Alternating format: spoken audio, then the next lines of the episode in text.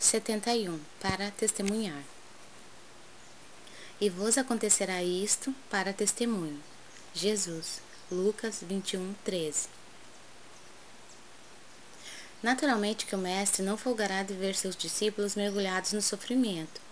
Considerando, porém, as necessidades extensas dos homens da terra, compreende o caráter indispensável das provações e dos obstáculos a pedagogia moderna está repleta de esforços seletivos, de concursos de capacidade, de testes da inteligência.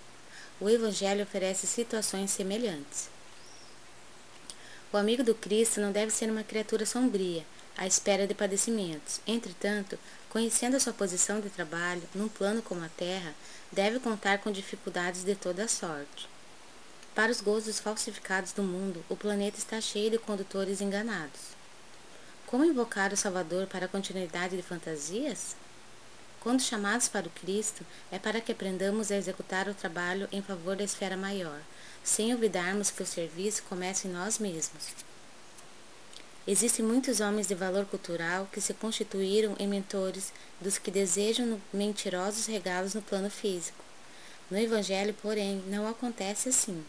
Quando o mestre convida alguém ao seu trabalho, não é para que chore em desalento ou repouse em satisfação ociosa. Se o Senhor te chamou, não te esqueças de que já te considera digno de testemunhar.